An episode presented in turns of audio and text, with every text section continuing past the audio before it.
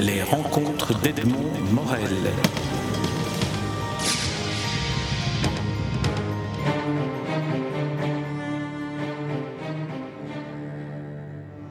Christian Libens, nous nous rencontrons à l'occasion de la publication de La forêt d'Apollinaire, un roman que vous publiez aux éditions Weyrich dans la collection Plume du Coq. Alors, un roman que vous publiez, je devrais presque dire que vous republiez, puisque en fait ce livre a déjà fait l'objet d'une édition antérieure. Alors, euh, quel, quel, effet ça vous a fait de redécouvrir en quelque sorte ce roman, euh, La forêt d'Apollinaire?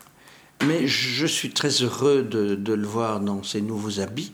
En réalité, euh, ce roman La forêt d'Apollinaire avait paru euh, une année avant le, centenaire d'Apollinaire à Stavelot, c'est-à-dire en 1998, puisque c'était en 1899 que Guillaume Apollinaire, qui n'était encore que Wilhelm Apollinaris de Kostrovitsky, euh, avait passé tout un été à Stavelot. Et donc mon petit roman qui est comme tous les romans historiques, c'est un cadre historique avec euh, des personnages fictionnels et des personnages réels qui animent le tableau. Euh, donc ce roman avait connu une première édition et puis ensuite dans une collection euh, de poche jeunesse, trois éditions successives, mais ce roman n'est pas du tout un roman de genre, euh, puisque la, jeunesse n'était pas la cible, comme on dit vilainement, euh, euh, quant au lectorat. Maintenant, je suis heureux de le voir reparaître dans une collection de littérature, ce qui remet La forêt d'Apollinaire dans une collection pour tous. Oui, alors j'ignorais que c'était un, livre dont la première publication était en quelque sorte de circonstance, parce que il est tout à fait détaché de tout anniversaire, de toute célébration en quelque sorte d'un jubilé d'Apollinaire. Le roman euh, se déroule euh, à Stavelot et autour de Stavelot dans un village dont euh, Pierre, le narrateur, est un instituteur et il a croisé le chemin d'Apollinaire qui, comme vous le disiez, s'appelait à l'époque Albert Willem de Kostrovitsky, qui est son, son vrai nom. Alors, comment avez-vous intégré euh, la, réalité historique du séjour très bref du jeune Apollinaire dans la région de Stavelot avec euh, cette ligne narrative romanesque? Comment ça se construit? Mais en fait, euh, ce roman, euh, vous avez raison de dire, euh, ce n'est pas un roman de circonstance, dans la mesure où je l'ai commencé sans doute 15 ans avant qu'il ne soit publié en, 1898, en 1998, pardon. C'est un roman sur lequel j'ai beaucoup travaillé, avec énormément de, de, de changements, de repentir, de bon. Euh, et pourtant, il est, très court, hein. il fait 150 euh, pages, euh, voilà. Mais en réalité, le séjour d'Apollinaire m'est apparu comme quelque chose de fondamental, vraiment comme une seconde naissance dans la biographie du jeune Apollinaire. Parce qu'à ce moment-là, il a, malgré un âge qui était quand même déjà mûr pour l'époque, la plupart des jeunes euh, de, 18 ans, de 19 ans à cette époque-là euh, travaillaient, bien sûr. Lui n'est même plus étudiant, ce n'était pas un élève très brillant. Il avait quitté euh, la Méditerranée. N'oublions pas qu'il est né à Rome. Sa langue maternelle est l'italien. Donc, pour ce premier poète français du XXe siècle, dans toute sa modernité, c'est quand même étonnant de se dire que sa langue maternelle est l'italien.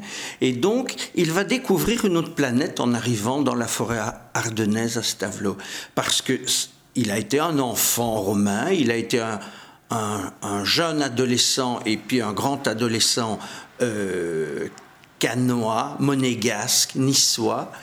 Euh, au fil de ces changements de, collège.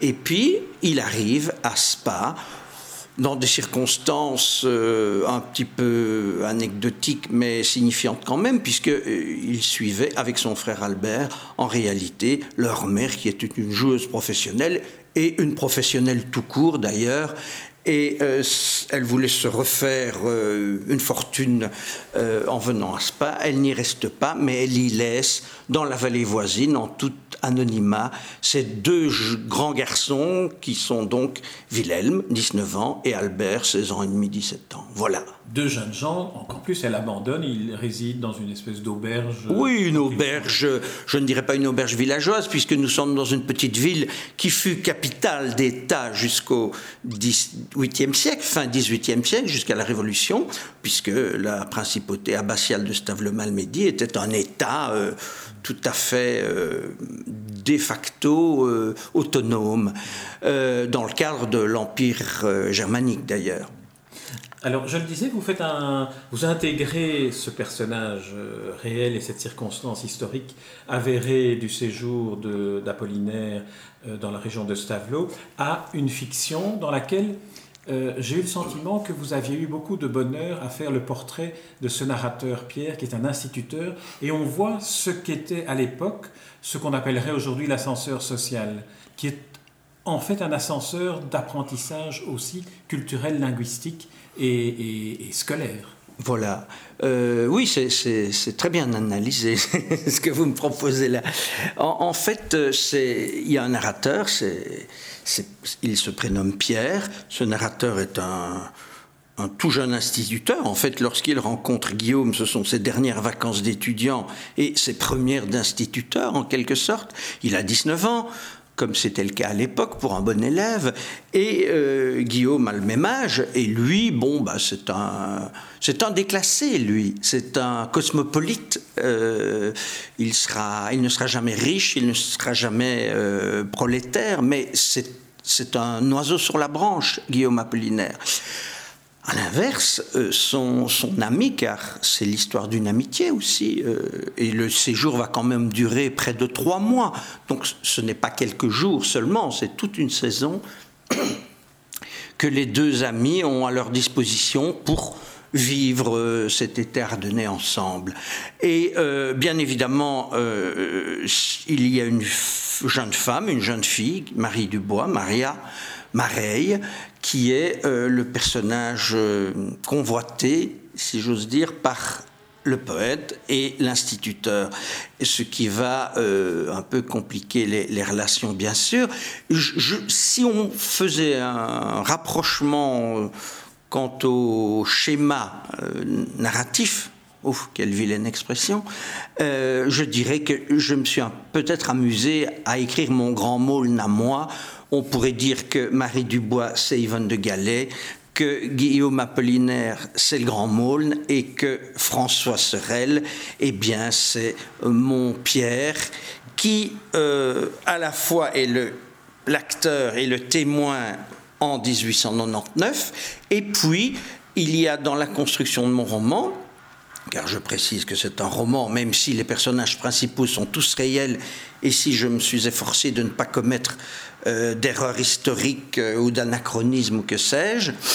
Mais euh, en fait, il y a toute une partie du roman qui est une projection dans, dans un passé beaucoup moins lointain, puisqu'on est alors à ce moment-là avec Pierre vieillard, qui vient d'entrer dans une maison de retraite à son grand désespoir. Nous sommes en 1969 et 70 années plus tard, euh, il se souvient de sa jeunesse, et donc euh, il y a là une sorte de, euh, de juxtaposition de deux époques, avec un tout jeune homme plein d'espoir, et puis un vieux monsieur qui en est au bilan de sa vie et à ses remords et ses regrets. Est-ce qu'on pourrait dire, et ça me vient en vous écoutant maintenant, que ce, le personnage de Pierre, lorsqu'il est âgé, lorsqu'il s'apprête à entrer dans cette maison de retraite et qu'il explore ses souvenirs Est-ce qu'il n'est pas une sorte de métaphore du romancier qui essaye de reconstituer avec d'autres instruments que la seule mémoire ce qui a pu se passer? Décidément, vos questions sont bien plus intéressantes que mes réponses parce que je n'avais jamais songé à cela et vous, vous écoutant l'énoncer, ça me paraît évident. Mais c'est en vous écoutant répondre à ma question qu'elle m'est venue. Alors, euh, euh, reparlons, euh, reparlons d'Apollinaire et du rapport à la langue. Vous avez dit que Apollinaire, né à Rome ayant vécu à Cannes, ayant vécu dans un, dans un environnement qui n'était pas du tout l'environnement culturel de la région où il se trouve pendant la durée du roman, ne pas, n'avait pas comme langue maternelle le français. Est-ce qu'il y a un parallèle à faire avec l'instituteur qui, lui, finalement, doit passer du wallon au français Est-ce qu'il n'y a pas là aussi un point commun entre les deux sur lequel vous avez été, auquel vous avez été sensible? Si, j'ai été sensible à cela, effectivement. Euh, moi, pour moi, le wallon est, ma langue, non pas maternelle, c'est le français, euh, mais c'est ma langue grand maternelle. C'est la langue que j'entendais euh, chez mes grands-parents. c'est une langue, d'ailleurs, musicale comme l'italien, même si le tempo est beaucoup plus lent. Et ce qui est très amusant, c'est de se rendre compte que Guillaume Apollinaire a entendu pendant tout cet été 1899 parlait autour de lui le wallon. Et ce wallon stavelotin, euh, je pense que ça devait euh, résonner avec des échos de sa petite enfance romaine. Euh, en tout cas, il s'y est beaucoup intéressé, au point d'ailleurs d'écrire des poèmes en wallon, au point d'écrire des, acrostiches amoureux en wallon. Euh, il avait beaucoup de succès auprès des, jeunes filles stavelotaines. Hein. Il avait cette aura de mystère et d'un titre euh, d'ailleurs de, de, fantaisie, on l'appelait le baron russe. Euh, et, voilà, le, Wallon a vraiment passionné Guillaume Apollinaire. Il l'a d'ailleurs non seulement introduit dans des poèmes, euh, entièrement en wallon, mais aussi dans des nouvelles comme Kevlov, dont, l'intitulé même est évidemment du wallon. Et euh, de son côté, mon personnage aussi à baigner. C'est un, jeune homme dont, les parents sont, des gens modestes. Euh, le père est ouvrier aux tanneries de, de Stavelot. C'était l'industrie locale qui faisait la, richesse de la petite ville. Et euh, devenu instituteur, évidemment, il était, je, dirais entre guillemets, condamné à parler le français, et plus que le français, et, punir ses élèves s'ils parlaient entre eux en wallon. C'est bien connu aujourd'hui, euh, cette... Euh, uniformisation linguistique. Hein, euh, je pense que régionales. Oui, mais enfin bon, euh, c'est timide. Hein, en France, ça a été pareil, euh, bien sûr, on, l'a assez dit, et, je pense que tous les parlers. francophones dans leur déclinaison régionale ou on peut imaginer que ce sont des langues à part entière, mais enfin, le, français a été beaucoup plus, je dirais, destructeur des, parlers régionaux que par exemple l'allemand, hein, on sait bien, ou, que l'italien d'ailleurs. Donc ce n'est pas propre euh, uniquement aux, langues romanes, c'est vraiment le français qui, en Suisse, en Wallonie, dans les provinces françaises, bon, bah, on a arrêté de parler les langues régionales aujourd'hui, on ne les comprend plus, euh, sauf si on est vieux ou d'un milieu euh, particulier. À l'époque de, de mes personnages, évidemment, ce n'était pas le cas. Mais euh, c'est un c'est un point de rencontre supplémentaire. Et d'ailleurs, je me suis servi euh, d'anecdotes historiques tout à fait réelles. On sait que Apollinaire s'était euh, lié d'amitié avec un, jeune instituteur. On sait aussi que Guillaume Apollinaire allait visiter un instituteur plus âgé à Malmedy pour pour apprendre le, wallon, non pas seulement par l'oreille, mais aussi par l'esprit. Euh, ça l'intéressait beaucoup. Alors Christian Liebens, lorsqu'on on est comme vous, romancier, et qu'on s'attaque à un personnage euh, aussi considérable de la littérature qu'Apollinaire, et lorsqu'on est par ailleurs aussi un romaniste et un spécialiste de littérature française comme vous l'êtes, est-ce que le fait d'écrire un roman vous apprend quelque chose de plus sur le processus qui a conduit un poète et un, écrivain comme Apollinaire, sur le processus qui l'a conduit à, écrire ce qu'il a écrit et de la manière dont il l'a écrit. Mais en fait, euh, je pense que l'esprit euh, entre peu en ligne de, compte pour, euh, pour faire un roman, pour créer un monde qui est un roman, même un petit roman maladroit, c'est encore un monde. Euh, euh, je crois vraiment que, tout comme la poésie, le roman s'écrit avec, avec les tripes, avec le cœur, avec, mais le cerveau entre moins euh, dans la danse, je crois. Mais alors, est-ce que vous avez appris quelque chose de plus sur la personne qui était Apollinaire, qui était le jeune Apollinaire? Est-ce qu'il est devenu en quelque sorte un, un, compagnon Oui, euh, oui, je pense. En fait, j'ai évidemment lu euh, tout ce que je pouvais lire sur Apollinaire pendant les 15 années qui ont précédé le, le, point final de ce roman. Je ne vais pas dire que j'ai fait des recherches, mais en tout cas des recherches bibliographiques, oui, beaucoup, euh, y compris le moindre article dans de vieilles revues, etc. Bon, euh, y compris les journaux de l'époque, euh, enfin. mais ça, évidemment, c'est le travail de l'esprit. Mais je pense qu'il faut vraiment oublier cela si on veut faire un, un roman qui vibre de vie. pour moi, un bon roman, c'est un roman qui, évidemment, qui est bien écrit, mais ça va sans dire. J'ai envie d'ajouter en réalité, un bon roman, c'est un roman qui, a pris son autonomie et qui vit tout seul. Euh, et peut-être que je me suis presque pris à certains moments, non pas pour Napoléon, mais pour euh, Apollinaire, et sans doute plus encore pour Pierre, mm. mon, narrateur. Hein. Mon narrateur qui d'ailleurs euh, est sans doute un autre moi-même, hein, comme Madame Bovary était Flaubert et inversement, et aussi d'autres personnages encore du roman.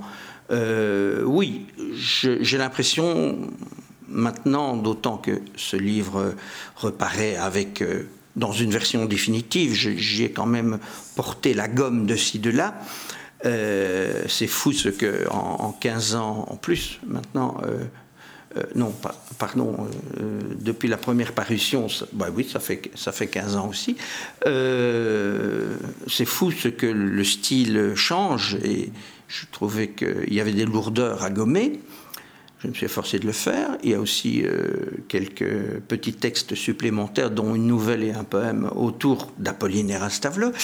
Donc voilà, voilà peut-être qu'il y a une schizophrénie littéraire qui fait que je, je me prends un peu pour Apollinaire.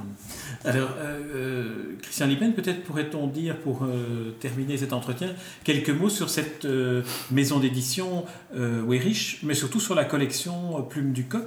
quelle est la, ligne éditoriale, en quelque sorte? Qu'est-ce que, qu'est-ce que vous cherchez dans cette collection Plume du Coq, dont vous êtes un des animateurs? Un, des fondateurs.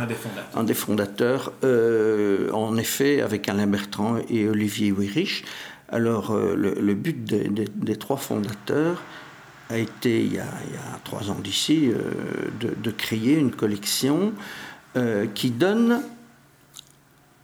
qui donne, enfin, qui soit un lieu d'accueil à des écrivains d'ici et de maintenant, pour donner naissance à des livres, à des romans en fait, hein, à des fictions romanesques, qui soient narratives, il ne s'agit pas de se regarder le nombril, mais que cette narration, que ces, mondes inventés par les romanciers que nous accueillons, soient euh, inscrits dans notre ligne d'horizon, ici.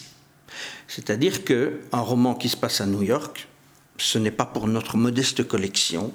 Euh, S'il se passe euh, à Bruxelles, à Waterloo, à Neuchâtel, à Tournai ou à ou à alors oui, c'est peut-être un roman pour nous. Euh, donc notre volonté n'est pas du tout de faire du régionalisme au sens étroit. Notre, notre but est d'accueillir des romans et de proposer euh, à nos lecteurs des romans euh, qui assument dans ses richesses et, et dans ses pauvretés notre monde d'aujourd'hui, mais dans notre creuset à nous de la Belgique francophone. Christian Liben, je vous remercie pour cette interview et puis surtout pour avoir eu la, bonne idée de nous redonner l'occasion de lire La forêt d'Apollinaire, qui est un livre que je recommande à tous ceux qui nous écoutent euh, de s'y plonger toutes affaires cessantes, parce que c'est un livre qui est à la fois un livre sur la littérature, qui est un livre aussi euh, qui nous apprend beaucoup sur ce qu'est d'être écrivain, mais aussi sur ce qu'est de, de, vivre pleinement euh, un, moment de, un moment de sa propre, de sa propre histoire. Ici, c'était celle d'Apollinaire et du séjour qu'il a fait à Stavelot et dans sa région, mais aussi d'un jeune instituteur euh, qui vit ses dernières vacances et qui vous ressemble d'une certaine manière. Merci Christian Libens. Je rappelle le titre de votre roman, La forêt d'Apollinaire. C'est paru dans la collection Plume du Coq aux éditions Weyrich dont nous avons également parlé. Merci. Merci à vous. Les rencontres d'Edmond Morel.